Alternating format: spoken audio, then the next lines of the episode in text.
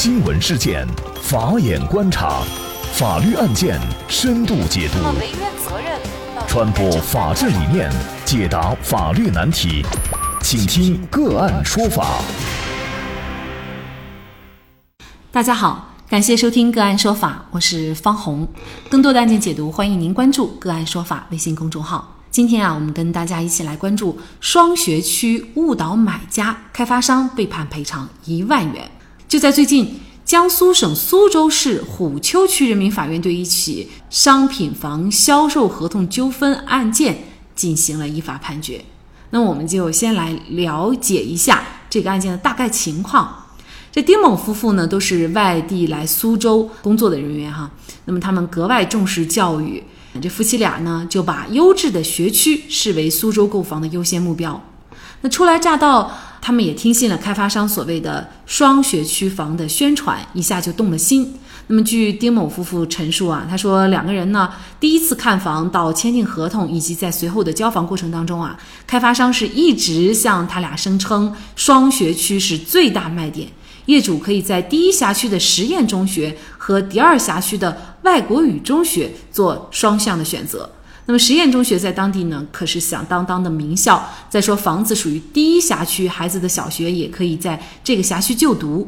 二零一三年十月，满心欢喜的丁某夫妇就和开发商签订了商品房买卖合同，购买了一套建筑面积是一百三十平米、总价是一百二十万的房子。不过呀，在购房合同当中呢，开发商关于学区的宣传和允诺内容并没有写进去。那么合同签订以后啊，丁某夫妇就按照约定支付了购房款，并且呢办妥了房产登记手续。自此呢，他们就静候佳音了。然而啊，结果令他们大跌眼镜。二零一五年四月到六月间，辖区的公安、教育等部门明确表示，这个楼盘项目区划属的第二辖区小学和初中施教区学校，分别为第二辖区小学和外国语中学。那么丁某夫妇这才搞明白，他们所购买的这个房子根本不在实验中学学区范围内。女儿不仅读不到实验中学，连第一辖区的小学也没有办法就读。那夫妻俩觉得开发商在交付房子的时候和当初宣传的双学区房啊有非常大的差距，那两人就买亏了。于是呢就起诉到法院，要求判令开发商承担赔偿房屋的差价两万元。买学区房。最后呢，在交房以后接房了，发现不像开发商宣传的那样，大家应该怎么来维权？为什么这个案件当中，丁某夫妇只主张两万块钱的赔偿呢？那么就这相关的法律问题啊，我们今天就邀请云南怡高律师事务所合伙人朱晓慧律师和我们一起来聊一下。朱律师你好，那好的，主持人您好。感谢朱律师。其实呢，对于一些家长来说，哈，买房就是买学区房，因为为了孩子念书，哈。那么如果没有好的学区房，事实上这个买房的意义也就不大了。因为有一些人他已经有了一套房了啊，完全就是为了奔着这个学区。那么像这个案件当中，我们会注意到，哈，丁某夫妇接房的时候跟当时开发商宣传的这个双学区房不一样，但是呢，他们却主张了两万块钱的差价。而没有去主张退房啊，或者是更高额的一个赔偿啊，那么这个是怎么回事呢？这个任何的诉讼呢，对自己的主张呢，都要有相应的法律和事实的依据。本案当中，丁某夫妇呢，为什么不主张退房？那么可能就会涉及到这个合同解除的问题。在法律上呢，有两种解除，一种是法定的解除，一种是一个约定的解除。但是呢，本案呢，并没有达到合同解除的法定的条件，所以法院是不会支持的。法定的条件是什么？就是法律规定可以解除合同的一个条件。法律规定呢，就是有不可抗力啊，或者是不能交房呀，债务延迟不能履行等等的，这些都是一个法定的条件。那么归纳起来，通俗的讲呢，它就是合同的目的不能实现，这个是才可以退房的。那这可能有些家长会问哈，我买的是学区房，我读不了我想读的学校，那不就是合同的目的不能实现吗？这个是商品房买卖合同，商品房买卖合同的标的是什么？它是房屋，房屋它主要的是首要用途是用于居住，所以合同的目的是交房居住，所以的话它达不到法定解除的一个条件。学区房其实你购买学区只是一种动机，动机它跟目的是不一样的，所以法院它是不会支持你的动机的，即便是本身可能是因为我读不了我想读的学校，但是你可以以其他的就是没有交房或者是没有办理产权这这个理由，呃，来解除合同的话，法院就会支持。但是你单纯的是说以这个我不能读你开发商承诺的学校，所以我我不要了这房子，那这个可能就得不到法院的支持。难道说开发商因为欺骗、因为虚假宣传，然后我们购房者因为受骗了购买的房子，那么我们被欺骗了？然后还不能退房，这个好像从道理上也说不清啊。您说的这种欺骗的话，因为学区房还不一样，学区的话它是这样的，你是否这个楼盘在相应的学校划片范围内哈，它不是由开发商说了算的，这个是由教育局、由教育部门来定的，而且房子要交房以后，教育局才来划片的。也就是说，在房子屋没有没有建成交付之前，其实这是都是不确定的。开发商说的这些。有些是可能，但是有有可能他们会有合作的办学协议，你就必须要看他有没有合作的办学协议。如果没有，你就必须要有相应的教育部门去咨询，对不对？你要尽你审慎注意义务。如果你不尽这注意义务，你说你自己被欺骗，这个不能说你个人的无知，法律就原谅你个人的无知。这个是作为父母来讲，其实就应该知道，划片是由教育局说了算，不是开发商说，所以法律他不会原谅你没有注意这个审慎。注意的义务，作为家长来说，你对自己负责，你就应该向相关的部门去询问、去咨询，或者是让开发商出示你有没有跟相关的学校有办学的协议，才能达到你的目的。不能一味就强调我受欺骗了。但是从另外一个角度来说，首先是开发商欺骗在先，开发商的行为和我父母没有注意的行为的恶性来说，肯定是开发商的这种欺骗的行为更恶一些。尽管它没有体现在合同当中，但是它的所有的宣传栏也好，还有在网络上的一些这种推广宣传也好，他都说是在这样的一个校区，难道他不应该为他的这样的一种欺骗行为承担应有的责任吗？但是开发商有些开发商他不是说他就纯粹的他是虚假广告，可能当初他有这么一个规划，很多实践当中非常多，因为我们自己也买学区房。就是他有规划在里面，但是后期因为很多规划的调整，他又没有了。就是有些可能责任也不会在开发商。当然，这个开发商做虚假宣宣传呢，他们自己应该对自己的行为负责，该赔偿赔偿，该退房退房。但是如果没有法律的规定，你达不到法定解除的条件，你没有约定解除，也没有呃可撤销的一个情形。这个丁某夫妇他们没有主张退房哈，就是主张了两万块钱的一个赔偿。那我会觉得这个赔偿的主张有点太低了哈。那您怎么看？任何这个赔偿它要有依据的嘛。首先第一个，你约定里面有没有？假如我不能读我想读的学校，如果这个楼盘不在划片范范围内，那么你开发商是不是要给我一个相应的赔偿，或者违约金是多少？很显然，应该是这个。案件当中是没有约定的，如果约定的话，那么他诉讼请求应该就是请求赔偿多少多少的违约金，那这个是没有的。那第二一个，他也达不到法律规定一个赔偿违约金的情形，什么情形呢？就是房子没有交付，或者是你不在我不知情的情况下，你把它抵押给了别人，或者是卖给了别人。实际上说回来，就是我们拿不到房子。那么拿不到房子的话，根据法律的规定。这个是需要付房款不高于一倍的赔，这是有的。本案来说，这个房子他也交付了，也拿到了产权证了，也不符合这个法律的规定，所以你想要主张更高额的赔偿，那是不可能的。差价为什么只提两万呢？他不提更高？其实你要主张这个差价，你要有证据。同地段的这房价如果比周边的房价要高一些，作为原告来讲，你就必须谁主张谁举举证，你就必须要拿出证据来证实我这个房子确实跟同地段的，或者是这个稍微差一点的学区房，或者是不是学区房那房子，确实你是因为这个宣传哈，导致了我多付了房价了，那么我就要你补我的差价。但是，一般从实践上来说呢，很难提供这个证据。你怎么提供呢？你去鉴定吗？鉴定你要有依据，你要有检材，所以就是可能就按照同地段那种房价大概做一个参考来的，不然不可能会出现这么低的一个两万的一个差价的。主张。那么在这个案件当中啊，开发商，嗯，他的一个这个辩解呢，就是说。他在这个双学区的这个承诺上呢，都是一些口头的和呃宣传海报的，但是具体跟丁某夫妇签的这个购房协议当中啊，根本就没有承诺这个双学区房的一个问题。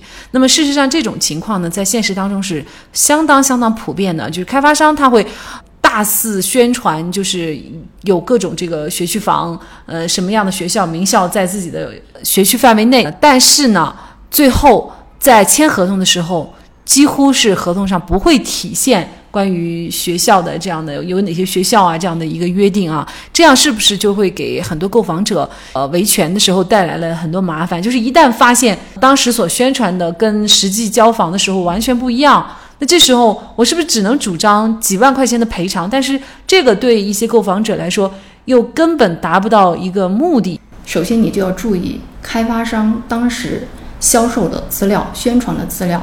一个沙盘，一个规划，这些东西你必须要做一个依据，要保存。另外一个哈，最把稳的是什么？因为一般的话，这个商品房买卖合同都是一个格式条款，不可能也不允许你去修改这个格式条款。那么你可以在签协议的同时，跟开发商签一个入学协议，单独的入学协议。你最起码保证一个学位吧，你有两个保证不了哈。呃，读哪个学校，你得要白纸黑字的写下来吧。第三个就是。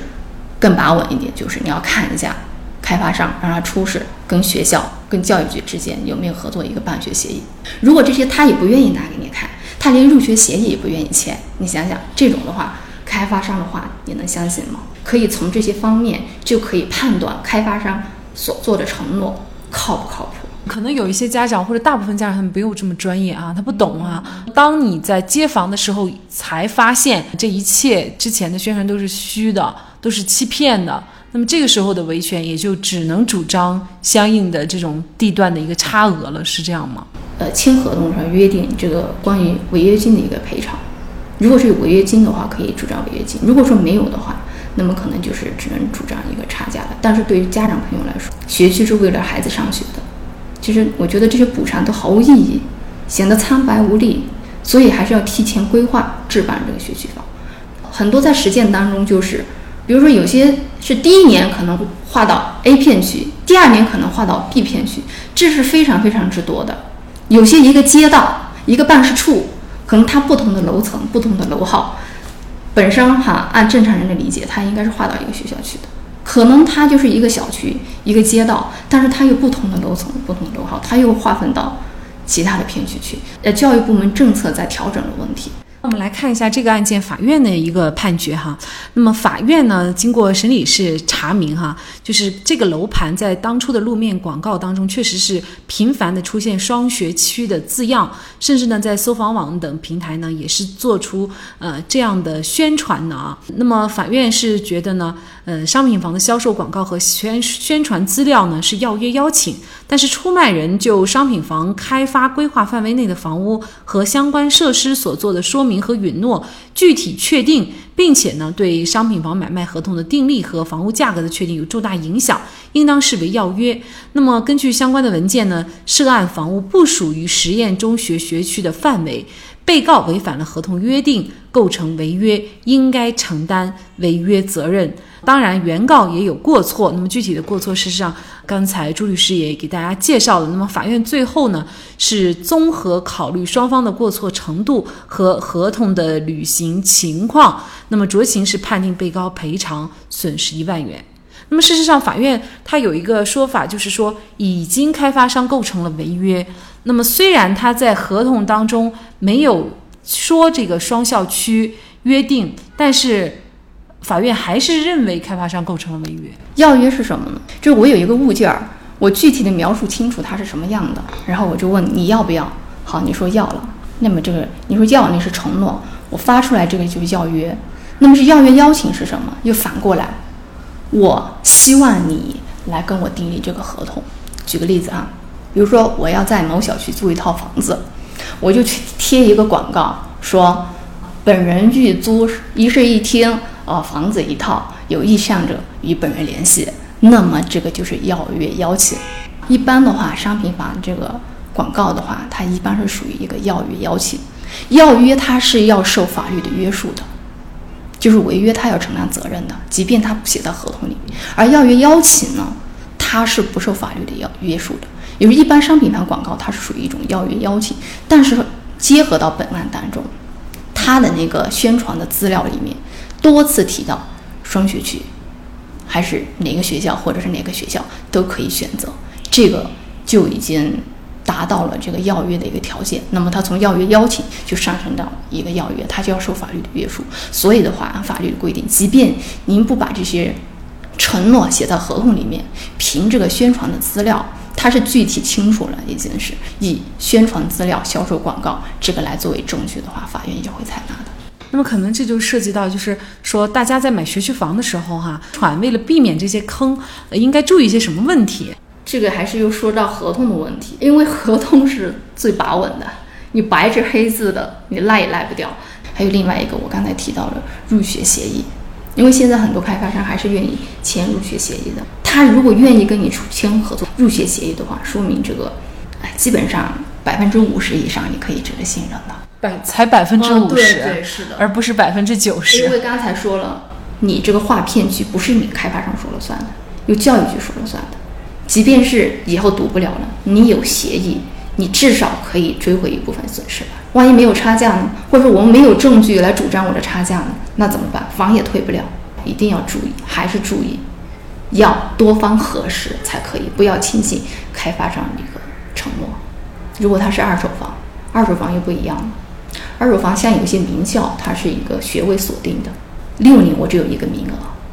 那么如果你在六年内去买了这个学区房，比如这学区房已经当时前业主在使用了，你再去买。那么学位已经被前业主占用了，你买了你也读不了，所以这个还是一个协议上写清楚，必须学位可以使用，然后里面的户口必须要多长时间，你必须要给我迁出来，再多的赔偿没有用，小孩读书才是。比钱更有用的，所以看来哈，这个买学区房真的没有那么简单，要各方调查了解清楚哈。这个法律的坑，还有一些其他方面的坑，其实还是挺多的。嗯，所以呢，大家在买房子的时候，他又不是说买白菜哈，很多人就是一生的积蓄，买的时候一定还是多问。多了解，多咨询。如果你实在不知道该怎么了解，都问些什么问题呢？你完全可以去请一些专业这方面的专业的律师，那么进行一些咨询，以避免哈你在买了以后发生矛盾了。事实上，那个时候的维权就已经是杯水车薪了，几乎是起不到最后能够帮助你的孩子入学的目的了哈。这样也就是得不偿失了。好，那么我们在节目的最后呀，也回复一下昨天的我们的一位网友给我们咨询的一个问题哈。那么这位叫无法无天的网友他说呀，呃，超市员工帮忙抬婴儿车，那么三个月大的婴儿呢就滑落摔至脑震荡，那么家长追讨赔偿的话，嗯，能不能够追讨？我们会注意到这个超市员工他只是一个帮忙，像这种情况。他要承担责任吗？或者是超市要承担责任吗？这个就是义务帮工了，我们现实生活中的一个义务帮工，而且这个案子还有点特殊，这个义务帮工他还不是纯这个义务帮工，他又是超市的员工，家长带着婴儿走进了这个超市，这是无形的话就形成一种合同的关系。那么到底这个滑落是因为什么滑落呢？这个朋友没有讲清楚，就是说如果说是婴儿车的原因，他没有做好防护掉下来了，那么。肯定这个家长要承担这个大部分的一个责任，但是如果说是已经做好了一个防护，那么是因为超市的原因，比如说是因为地板的问题滑的原因，导致了这个员工呃失手，然后让这个婴儿滑落的话，那么可能就是要有这个超市，超市也要承担责任，可也可以把这个员工呃追加为一个被告，只是说这个当中呢要看双方的一个过错。简单的一句话，还是具体到案件当中看到底是什么一个情况，法官呢会按双方一个过错，到底是哪边过错多，或者哪边过错少，按照过错来承担一个责任。嗯，那么看这个信息，可能还有一种情况，就是可能员工在帮忙抬婴儿车的时候，可能力度不够，比如说他抬另外一面使劲大了，孩子一下掉下来了，那么这个有可能就是员工的也有一部分的过错在里面。那么这种情况下，呃，员工又是帮工，那么是不是也要承担这个责任呢？是的，如果说员工没有呃尽到这个注意的一个义务的话，虽然，但是你应该是成年人，应该注意到这是一个婴儿，你应该要尽到一个审慎的一个注意的一个义务。如果你没有注意到的话，相应可能你过错要少一点，对，可能百分之十左右的责任的话，法院应该还是会划给你的，不可能说是什么都不承担。好，也非常的感谢云南怡高律师事务所合伙人朱晓慧律师。那也欢迎大家通过关注“个案说法”的微信公众号，具体的了解我们本期案件的图文资料以及往期的精彩案例点评。另外，您在生活工作当中遇到一些法律问题，都欢迎您通过添加幺五九七四八二七四六七幺五九七四八二七四六七这部电话号码的微信号向我们进行咨询和交流。给大家提供法律问题解答的都是我们节目邀请到的嘉宾了，他们都非常的资深、专业和负责任。感谢您的收听，我们下期节目再见。